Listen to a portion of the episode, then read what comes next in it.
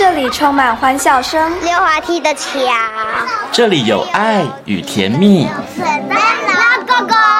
这里有希望和未来。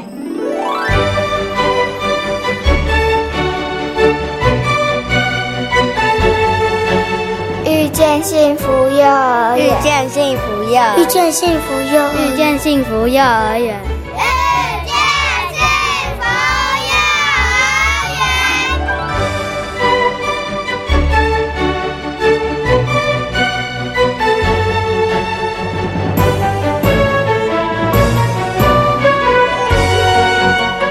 友，大家晚安！欢迎大家收听今天的《遇见幸福幼儿园》，我是贤琴。《遇见幸福幼儿园》节目呢，是每个月的隔周四晚上六点零五分到七点钟，在国立教育广播电台的空中和所有的听众朋友们见面。今天呢是八月二号，昨天呢八月一号呢，呃，准公共化的托育政策呢正式上路了。这两天呢，这样的新闻呢也引起了大家非常广泛的讨论。跟重视哦，那么到底呢？准公共化的托育政策对于家长来讲，能够提供哪一些协助呢？在今天大手牵小手的单元当中，就为大家邀请到了国教署的许丽娟副署长呢，来到节目当中哦，跟所有的听众朋友好好来呃介绍、也解释、也说明一下这个准公共化的托育政策。那么在今天幸福幼儿园的单元当中呢，要为大家来介绍的是台东的第一所非营利幼儿园。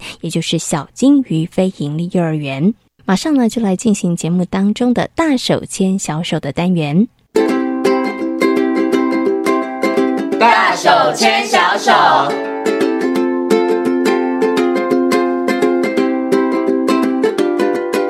下来呢，在我们节目当中呢，要跟大家呢进行的单元是大手牵小手的单元。那么在今天大手牵小手的单元当中呢，要跟所有的听众朋友呢来讨论一个呢，其实是大家现在目前也是非常关注的，就是从八月一号开始呢，准公共化的托育政策上路了。那么对于很多家有幼儿的呃父母亲来讲，家庭来讲呢，对于这样的政策其实是非常非常关心的。那么在今天节目当中呢，就为大家邀请到了国教署的许丽。娟副署长呢来到节目当中哦，跟所有的听众朋友呢好好来说明准公共化的托育政策对于家长来讲其实有哪些帮助。那首先呢，先给我们的呃副署长卫生考，Hello，副座您好，主持人好，以及我们各位听众大家好。是，今天我们好像感觉要来谈一个很严肃的话题，但是呢，这个严肃的话题其实跟我们所有的听众朋友，尤其家里面有幼儿的听众朋友讲息息相关，对不对？哈，但这个其实真的也是一个政府的美意啦，真的面对。现在台湾的少子化，那政府呢真的是想方设法，看看可以从各个方面、各个角度上面来协助我们年轻的这个夫妻哈，大家可以多多生孩子，不要担心哈，然后也可以让孩子有个比较好的一个教养的环境哦。不过我们再来谈论一个比较严肃的话题之前，我想要先请我们的副座来帮大家解释，然后说文解字，因为呢，大家最近看这新闻会看到准公共化托育政策，有些听众朋友就想。为什么不叫公共化托育政策？到底这个准公共化多了那个准字，跟准公共化跟公共化它的差别到底在哪里？我们先来跟大家做一点说明好了。好的，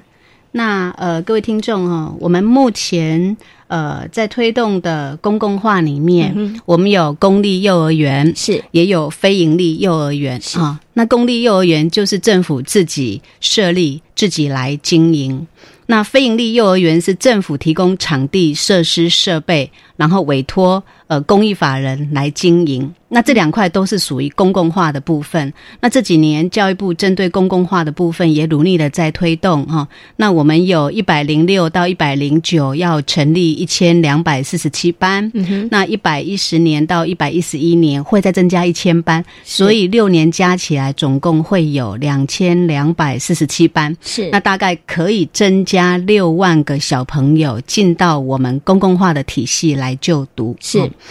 然后准公共化的部分是这样的，也就是我们在努力推动公共化的状况底下哈，但是家长其实反映的，即使政府这么努力的在提升量哦，但是终究还是不能够满足家长的需求哈。那家长期待就是公共化的部分，原则上它品质好，另外就是平价哈。所以呢，这一期我们也这样思考，因为台湾在整个少子女化的状况确实是相当的严峻哦。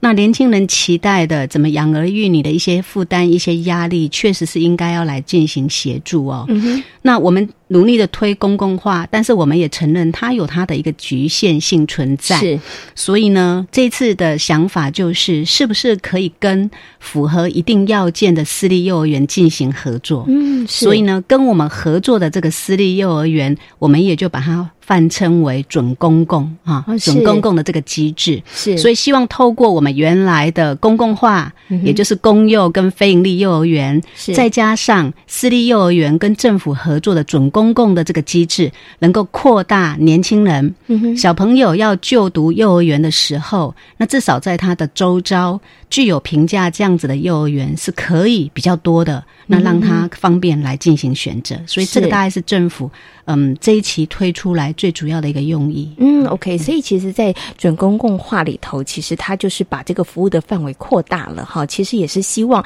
可以创造更多的机会，像刚刚我们副座讲的，更多优质。稍微平价一点的这样子的一个幼儿园的学习的环境，让很减轻很多年轻的这个呃夫妻们他们在呃生养孩子的过程当中的一些比较呃可能经济上面的这个压力哈。是的，我想接下来就要请副座跟大家谈谈了，因为这个最近大家也会看到哦，就是很多的报章杂志上面列了好多表啊，就是在准公化准公共化里面的托育政策里头，它其实有非常多非常多的这个呃可能补助的一些方案，真的可以减轻家长的负。单哈，那就这个部分上面，到底他能够提供家长什么样实质的协助？哈，那我就要请我们副座来跟大家分享一下了。好的，那我们刚也解释了何谓准公共哈的一个机制。那呃，来参与我们准公共机制的幼儿园，我们大概定了一些要件，合作的要件哈。那我们目前大概定了六项合作的要件，是那包含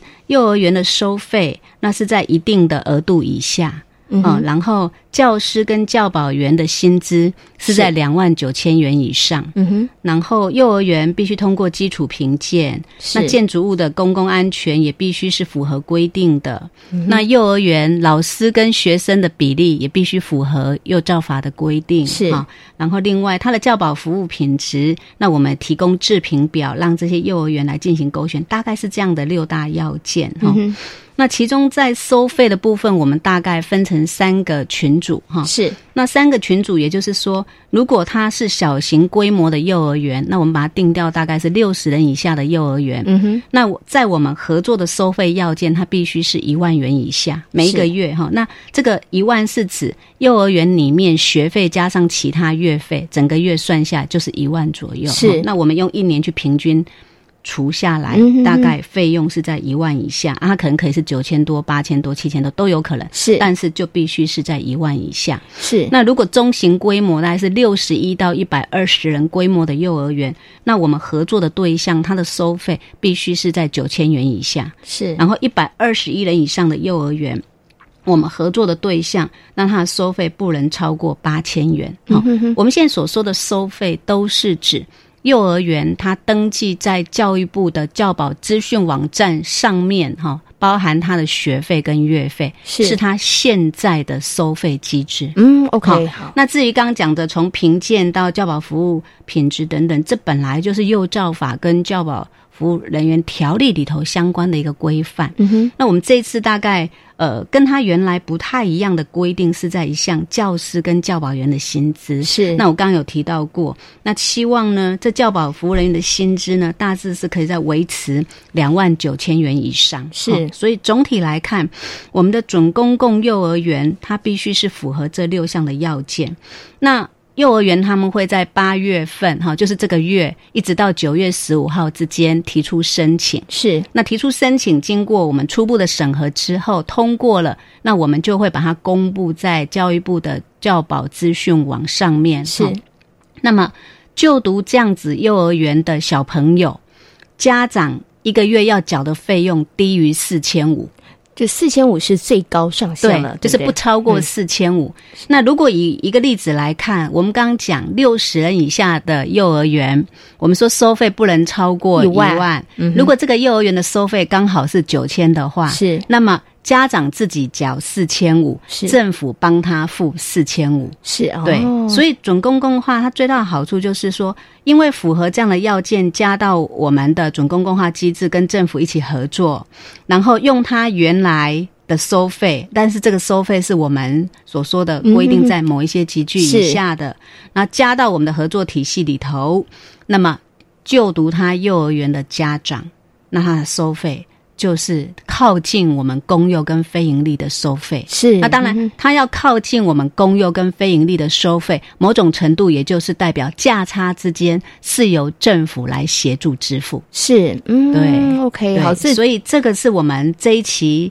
其实很重要的就是，如刚刚我们一开始在说的，我们希望透过我们本来在建制的公共化，嗯，再加上准公共化，是，那么年轻人选择平价的这个幼儿园的机会就增加了，是。所以我们一直认为，就是说，在我们准公共化应该是一个多赢的局面啊，是。多赢就是现在我们的私立幼儿园的招生其实并没有额满，嗯哈。大概全国平均下来，招生率大概是百分之七十五，是哈。那当然，家长没有把孩子送到幼儿园，一方面也有可能一个原因是因为那个教保的费用有稍微高一些，是哈。所以。呃，如果一个孩子、两个孩子，不必然就会早早把他送到幼儿园来。嗯，但是这次透过我们评价家长去念这样准公共的幼儿园，他其实要付的费用是就是四千五以下。是，所以他有可能在家长的选择上，他就会认为，那我应该可以把孩子送到幼儿园来就读。是，所以对幼儿园来讲，其实他的整个学生人数也会增加。嗯，那。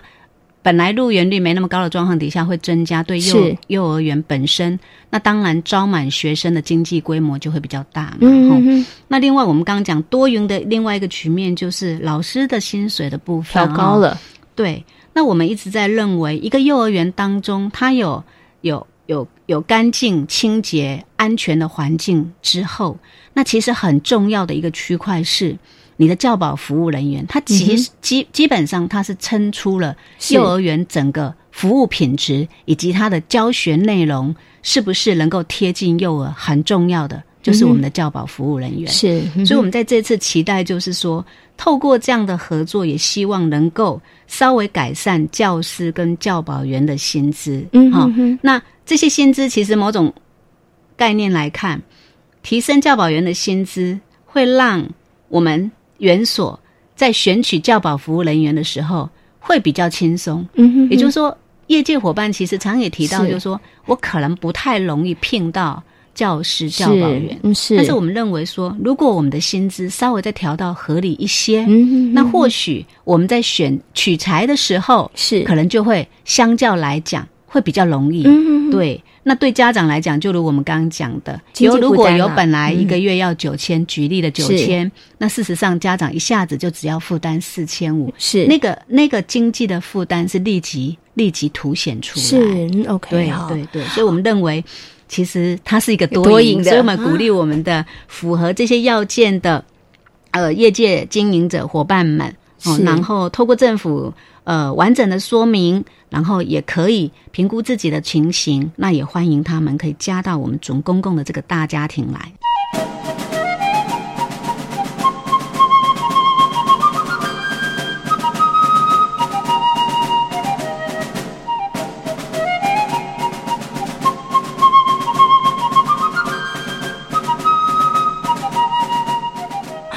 不过呢，陶姐，我很好奇，想请问一下副座，就是说，其实我们刚刚有讲了，呃，怎么样这个私立的园所可以加入我们这样子准公共化的一个行列里面？哈，那也鼓励大家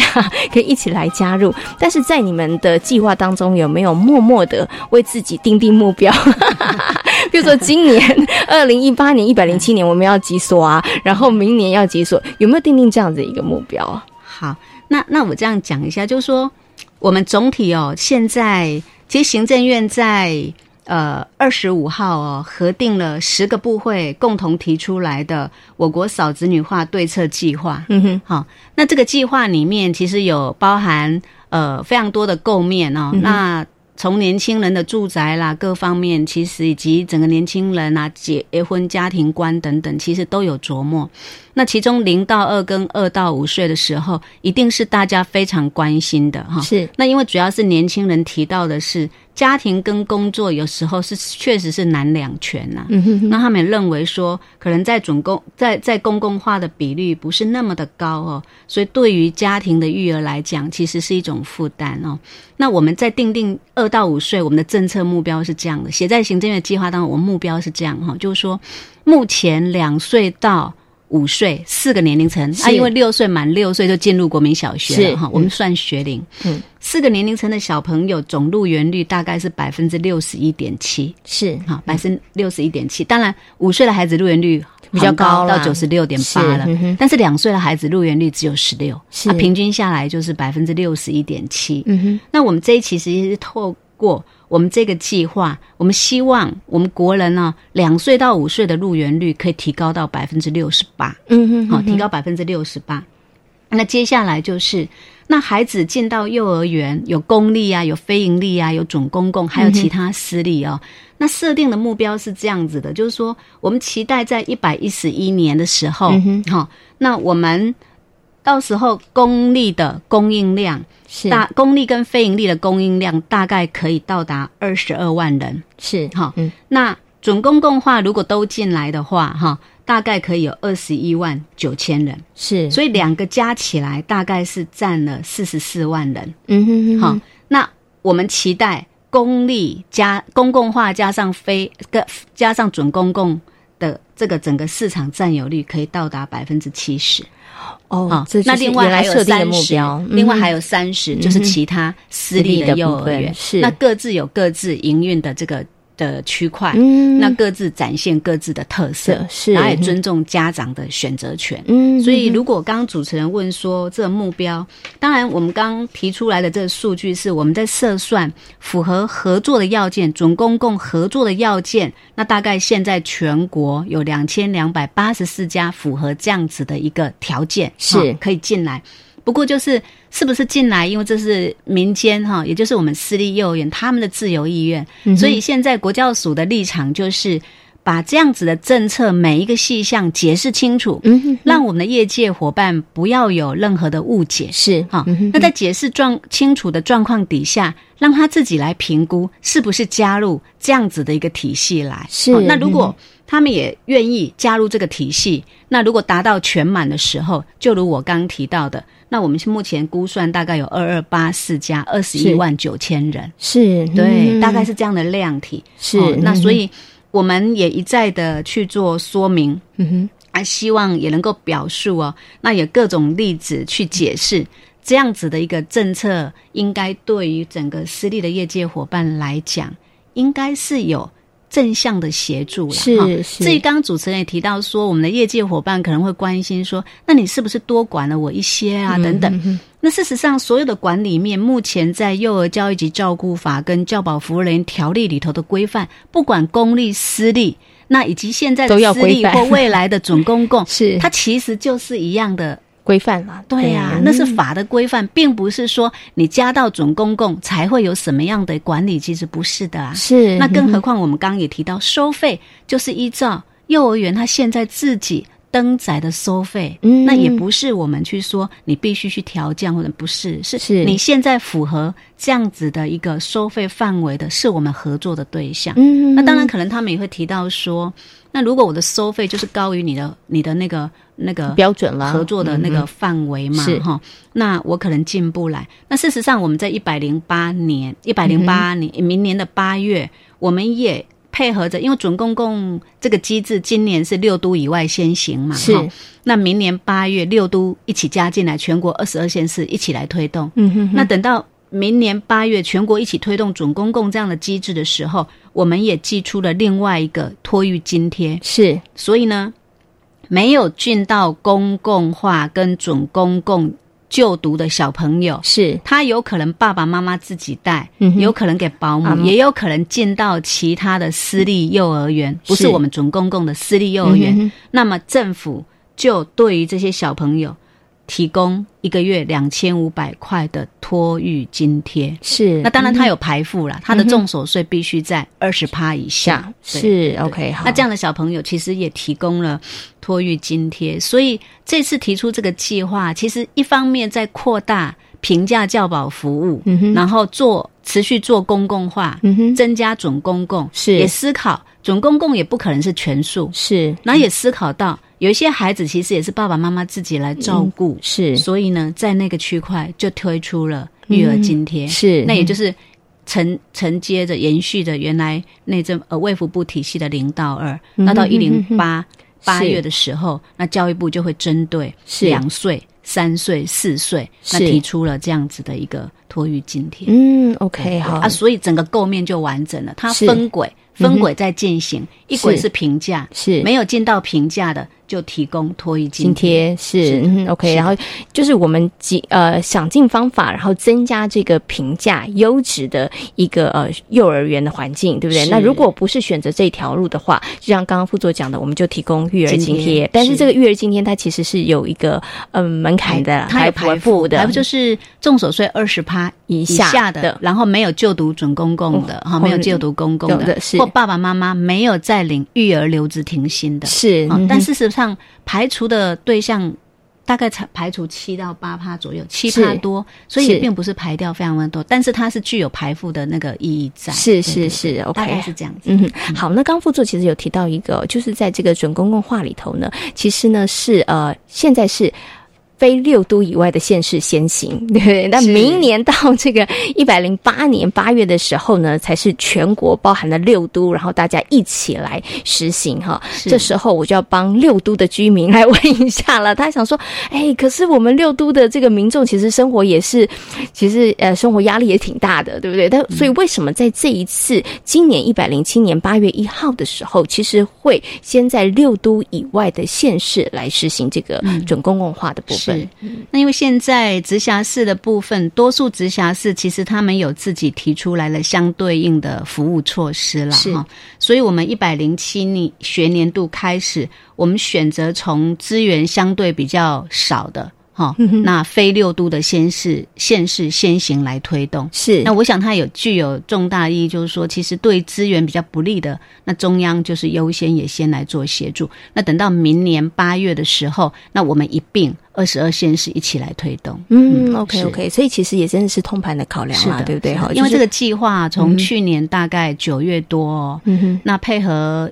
育人揽才哦，那也在思考怎么样在人口品质哦，怎么面对少子女化。所以教育部跟卫福部以及相关部会，从九月多一直到五月二十六号，整个院记者会对外，这中间大概也经历了将近九个月。是，那这九个月其实经过非常非常多全盘的思考，就诚如这次所提出来的是零到五，其实它是无缝衔接的。嗯哼哼，啊，也就是说。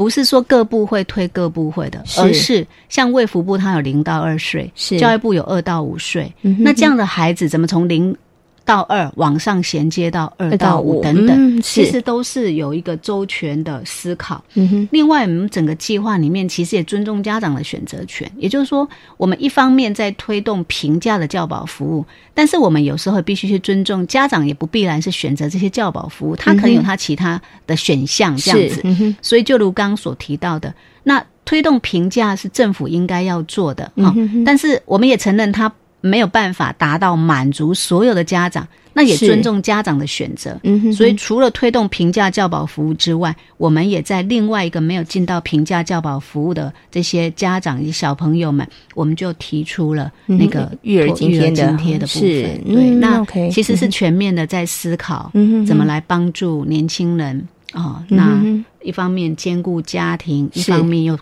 兼顾工作是，嗯，这个真的是很大的一个协助啦。尤其像刚刚副座讲，是从零岁到五岁，但这个中间里头，其实它是跨部会，然后大家共同来思考这个问题，而且其实从非常多的面向哈，然后去做一些这个考量哈。相信呢，听众朋友透过今天我们许丽娟副署长呢，副座跟大家所做的说明之后呢，应该对于这个呃准公共化的托育政策有更多的、更清楚的了解。很认识了。那我们也非常感谢呢国教署的许丽娟副署长跟大家所做的分享，也非常感谢您，谢谢。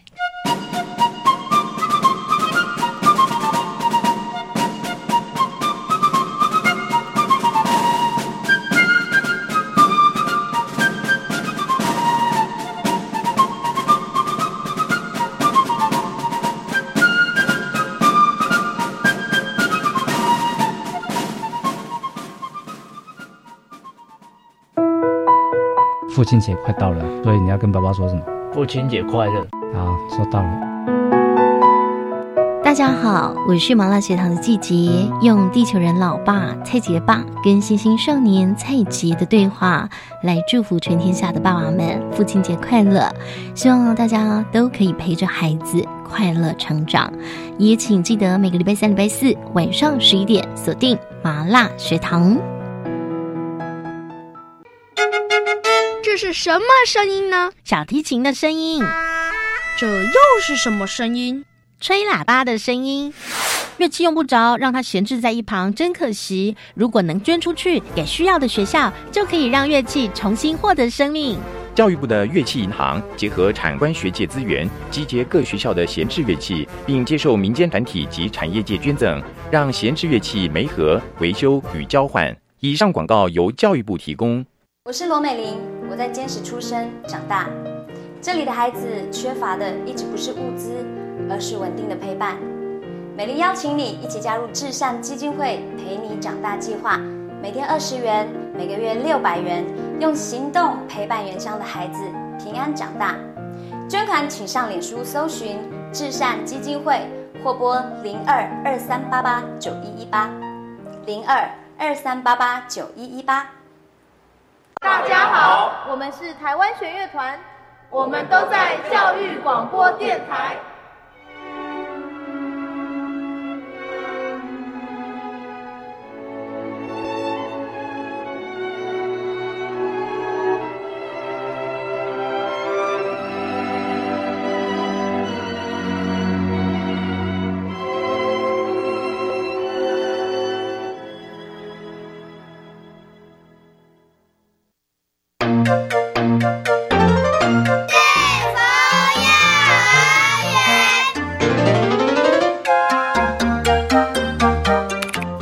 台东的小金鱼非营利幼儿园，目前共有大中小混龄班级两班，幼幼班一班，总共有七十六名的学生。课程以蒙特梭利教学以及方案教学为主，启动孩子们的学习动机，培养幼儿发展的能力。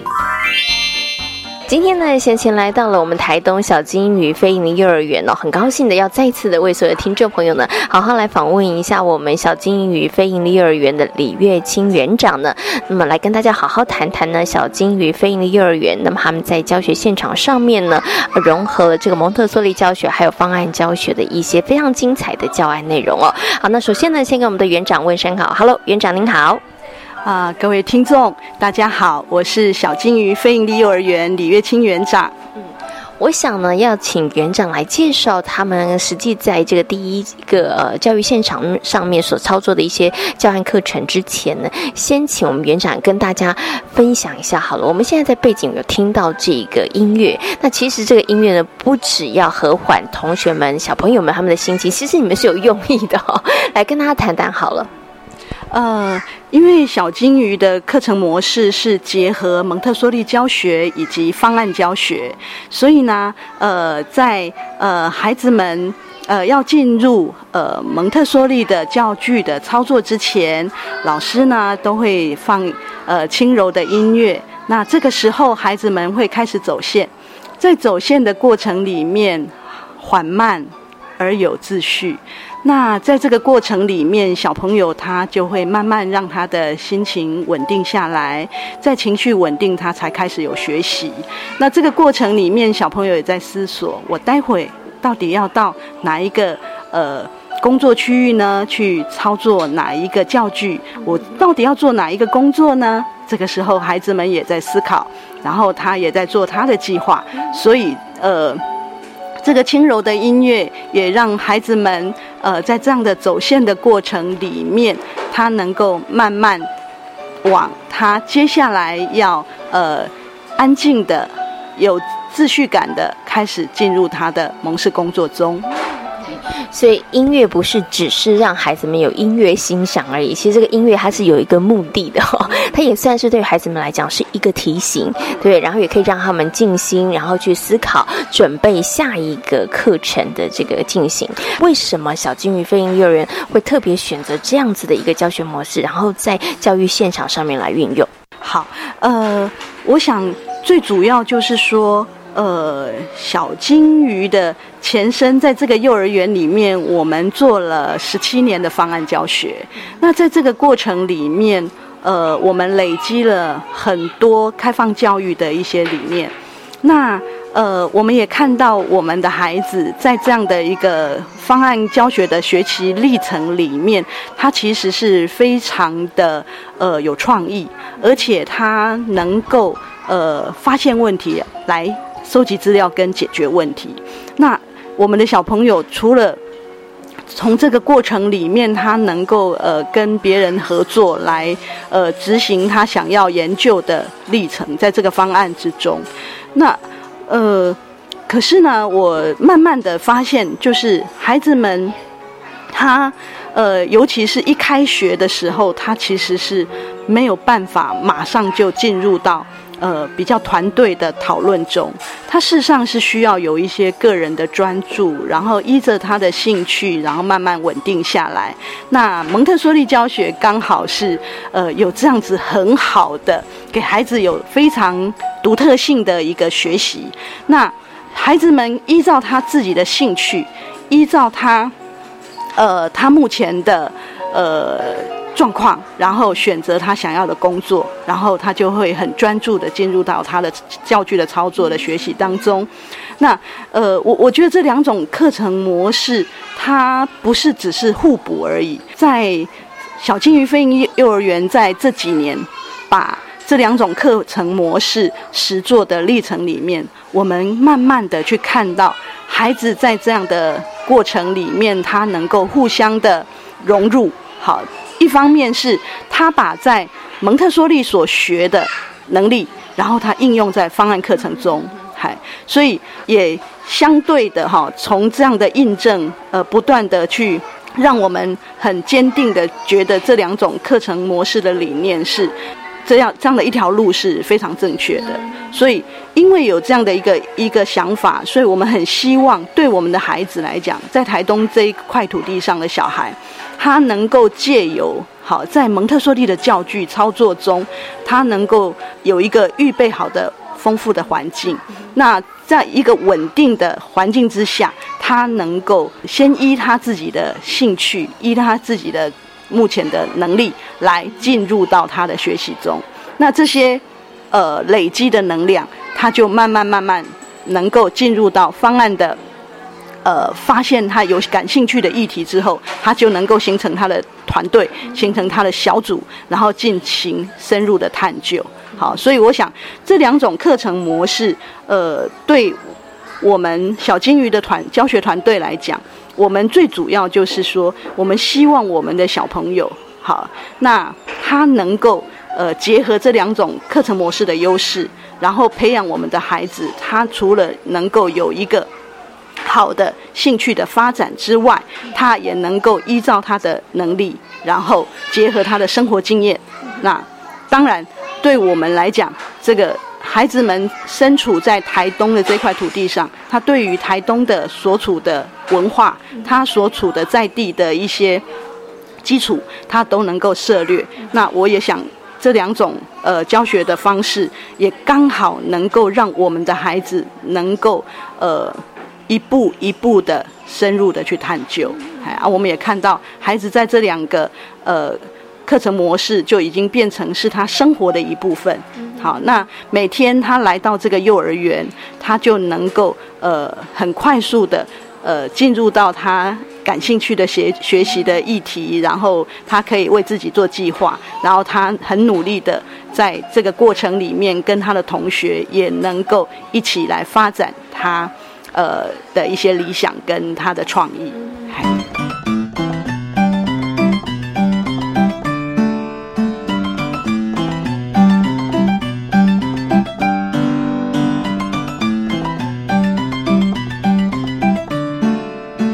其实园长有提到了，就是呢，在这个这两种方呃教学的模式底下呢，其实要启动孩子们他们学习的动机、学的学习的兴趣，甚或开始培养他们的能力，然后让他们可以对于所生长的环境的人事物、历史文化，他们开始感兴趣，然后去做一些研究跟探讨哦。那我想呢，请问一下这个园长哦，关于孩子们的动机的启动，很多人觉得说，反正蒙特梭利教学或是学习区的学习，反正我就是布置了很多不同的角落工具区，那孩子们他们会去选择他们有兴趣的。那当然，孩子如果有找他有兴趣的是很好，可是有的孩子很奇怪，你问他什么有兴趣，我都没有兴趣，或者是呢，有的孩子今天对语文区有兴趣，明天你就发现他跑到了可能是呃呃数学的，对不对？后天可能。但美劳区，他每一天在不同的区游荡来游荡去哈，所以我们到底是，我觉得就老师的一个角度上来讲好，所以我们应该怎么样去帮孩子启动他的兴趣，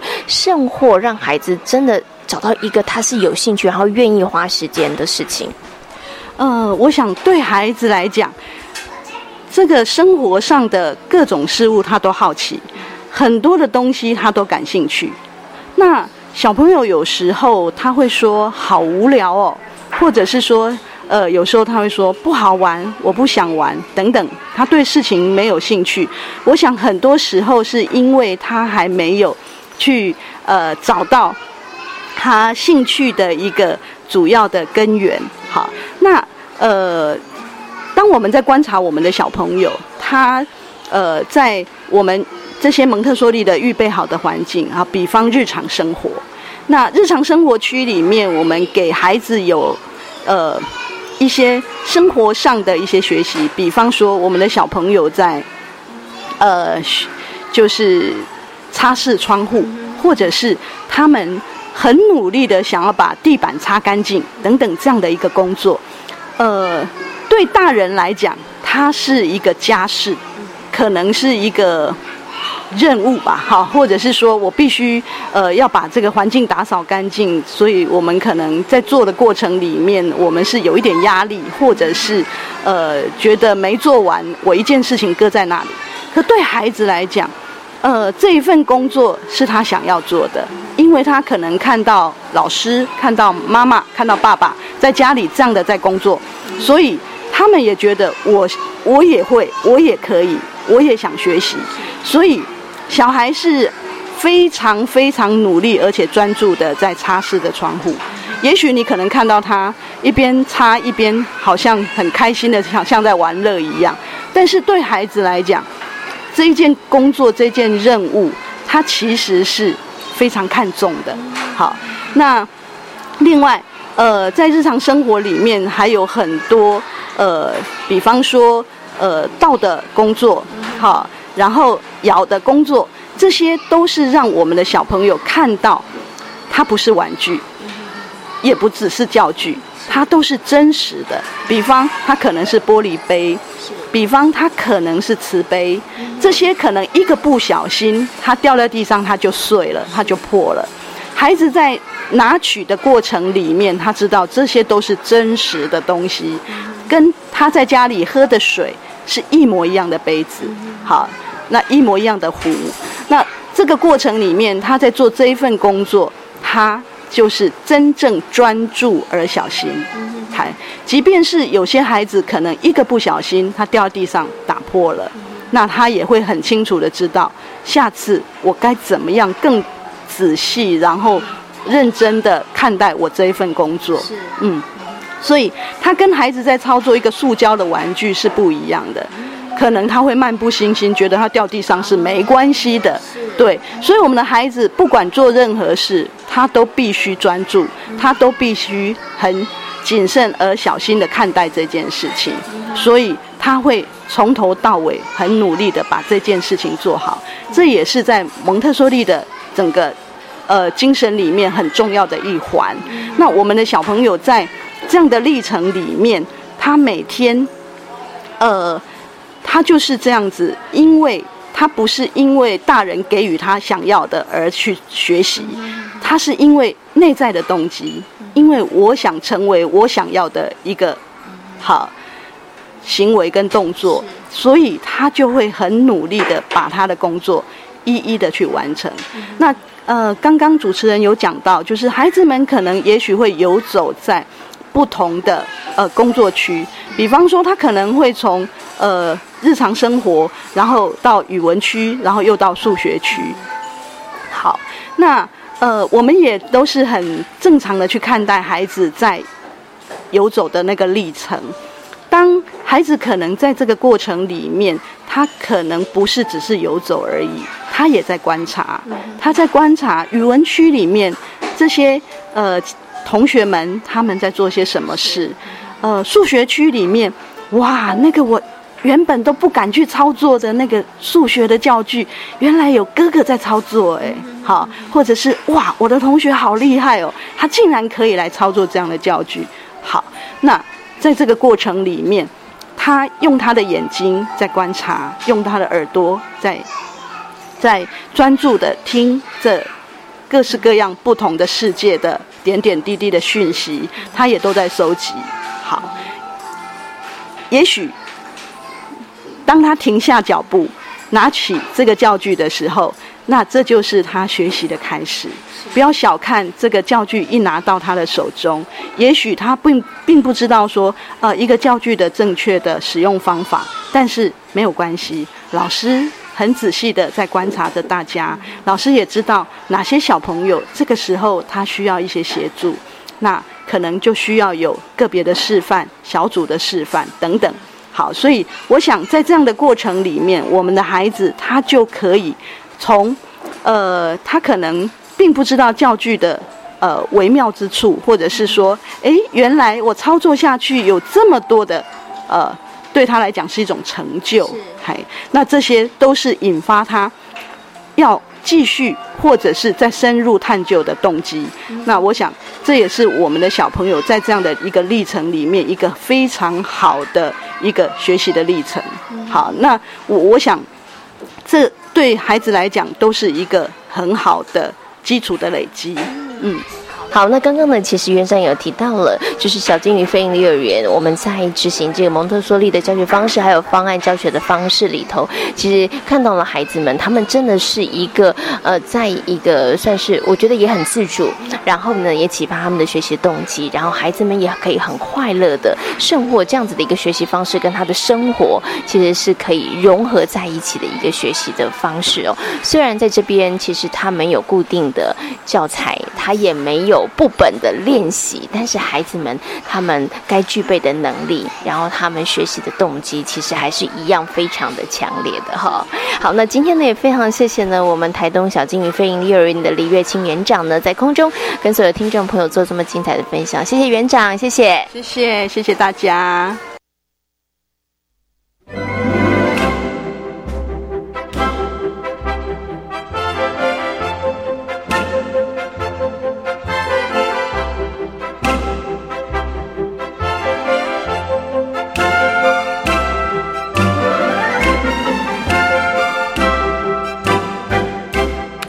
投身幼教工作四年的翁振福老师，孩子们昵称他为阿福老师。回首自己求学的经验，他期许自己能够培养出具有勇气以及思辨力的孩子。在教育现场上教学相长的过程，阿福老师和孩子们一起互动成长，而这样的成就也鼓励阿福老师继续投身于教育工作。其实，呃，高中毕业那，我因为我是普通科毕业啊，所以其实当时考的时候有一点是那种弱点分发，分发到幼教。那那时候只是因为自己的兴趣，想说，哎，喜欢画画。我其实是喜欢画画，所以我想说，哎，那是不是未来有机会去当个什么才艺班老师啊之类的这样而已。可是到大二吧，大二那一年我们有进幼儿园，然后那一次就是老师有让我们类似有点像那种小事交代活动，可我就发现一件。很有趣的事情，就是在整堂课下来，我发现他们会的比我还多。是我们说可能技法什么，当然我们一定学的比较多。可是当你要发挥创意在画的时候，我就觉得天哪，为什么这些小孩可以画出这么丰富的东西？后来才觉得说，其实，在师生关系之间，反而以幼稚园来讲啊，我觉得幼儿教我们的反而更多。所以我就觉得说，诶，那我为什么要去教他们？所以我才决定投身幼教，因为我觉得在幼教这个环境里面是跟可以跟他们一起。互相成长学习的，因为我觉得真的孩子有太多太多不可思议的事情。我其实曾经期待过我们的孩子，我我我所教的孩子未来是可以这么，因为我觉得这包含了勇气，就是你可以怎么样真正面对自己的答案。然后第二个是你真的有去理解到这个题目到底在讲什么，然后最后你可以去去反抗一个意识上的强权。就是我觉得，我觉得老师其实从某个角度来讲扮演了一种。我不知道，我经过很多反思，我都突然觉得，那种就是一些比较我们做比较自私的老师，会不会就是一种强权压压制民权的那种感觉？我都觉得我不喜欢那种感觉，所以我期待孩子们可以像这样子去争。我们都不是说一定要去变，而是去争争，那叫什么？就是辩理论理。我觉得很多事情是可以论理的，对。所以其实我让我曾经的期待，对。可是后来想一想。这样子好像更容易被打压下去，对，所以我后来又想说，那是不是你可以保留好你的本质？因为其实，在孩子身上可以看到很多很丰富的本质。我觉得他们在面对未来很多的事情的时候，你们要懂得能屈能伸，但是保留自己的本质，在可以发挥的时候努力发挥，在需要涵养的时候好好的涵养自己。是，对，这是后来一些转变，这样子。好，所以阿福老师呢，希望可以教出勇敢、有思辨力的孩子哈。然后呢，其实阿福老师为什么会投身到这个幼教工作？刚刚我讲，应该也是命运的安排，因为呢是分数落点。但是呢，在接触进入到这个领域之后，其实会发现，哇，幼教老师其实不是教孩子，其实是跟着孩子一块学习、一块成长哈。那其实对于很多幼教老师来讲，就是那个跟孩子一起学习、一起成长的那个成就感跟那个动机，所以让好多的老师，他们还是持续在这个教育现场来服务哈。好，那小俊怡飞营幼儿园呢，它其实呢有两个班，其实都是混龄班，对不对？其实啊，混龄教学对于老师来讲是一个很大的挑战哈。所以想请问一下阿福老师哦，就是呢，你觉得啦，你是担任混龄班的老师吗？你觉得担任混龄班的老师啊，要有什么样子的能力？要有哪些这个算是我觉得是八般武艺哈？在教学上面有没有什么特别要注意的？嗯，其实我觉得，因为其实我觉得在幼儿园教学，本来每个孩子都是独立的个体，所以并不是说哦，今天全部都同一个年龄，我们就用同一种方法。所以当面对每一个个体，有每一个个体的方法。那当然，如果这里面个体在这些不同个体里面有很明确的大跟小的时候，我觉得那个反而是一个可以鼓励他们更加。努力的，因为像哥，就是我们说在混龄里面一定会有哥哥姐姐的身份。其实我我其实常常告诉他们说，并不是年龄上的那个分界叫叫成熟，而是真正行为上或者是能力上的成熟，那才叫真的长大。对，所以我会觉得鼓励，我会借此鼓励说，哎，你们既然已经有这样的能力，我希望你们可以更好，甚至成为弟弟妹妹的榜样。那当我们说年纪比较小，或者是能力比较差，其实也不用气馁，因为你们就还在学习。其实有一个很好的学习对象，是一个很棒的一个环境，所以你们可以好好的跟他们学习。那在互动的过程中，就是努力鼓励那些好的现象不断的发生。那像那些我们说比较不期待的现象，我们就是跟孩子去论理，就是哎说哎，你们看今天有这个现象，我们常常常常会把很多他们教室中的现象拿出来跟我们讨论。哎，就是今天我们发现。谁会怎么对对其他同学会有一些不好的行为？那你们觉得这样的行为到底可以怎么处理？其实我觉得这都是他们有能力去处理的，对，所以这都是我觉得，因为有不同的年龄差，有不同的发展程度，所以其实，在讨论的时候，那非常的丰富。我觉得那个丰富，我觉得是可以让孩子们更提高一个层次的，对。所以阿福老师有提到了，其实呃混龄它当然有一个教学很棒的优势哈，就是其实不同的年龄层孩子他们展现出来不同的能力，也可以激荡出不一样的火花，然后也可以有不一样面向的这个学习。那很重要就是把好的现象我们要继续发扬光大，不好的现象呢，我们就好好呢来做一些正视，然后来做一些修正跟调整嘛哈。OK，好，我想最后呢想请问一下阿福老师哦，就是担任这个幼教老师要四年了，四年的这个工作。你自己觉得啦，最大的成就，然后你觉得比较辛苦的地方是什么？然后最大的成就是什么？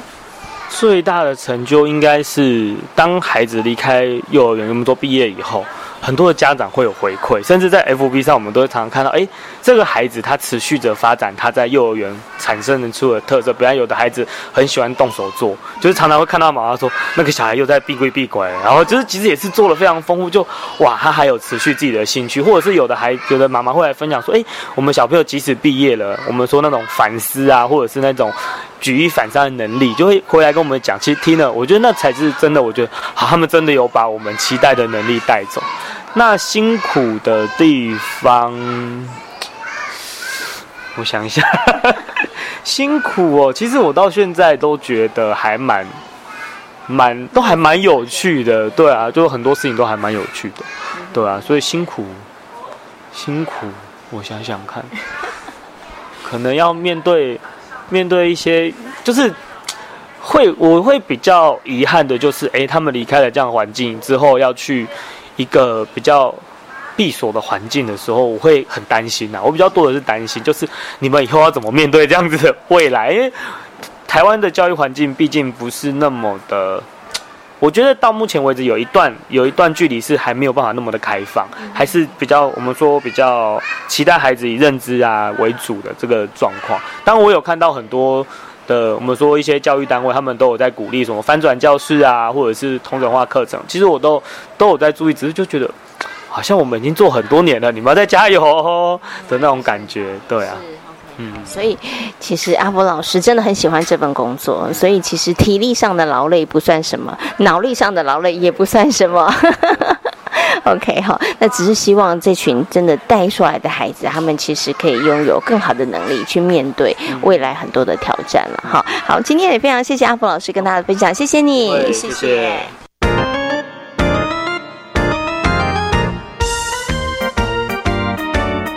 这里是教育广播电台，您现在所收听到的节目呢是《遇见幸福幼儿园》，我是贤琴。接下来呢要进行节目当中的最后一个单元——学习 online，如何提供孩子们更广泛的学习，结合善用各方资源，是幼儿园教学上的利器。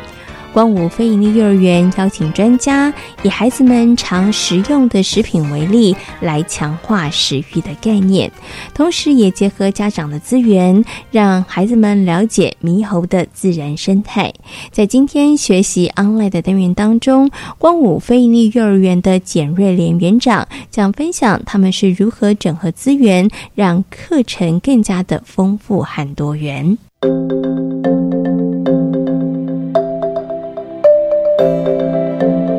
学习 online，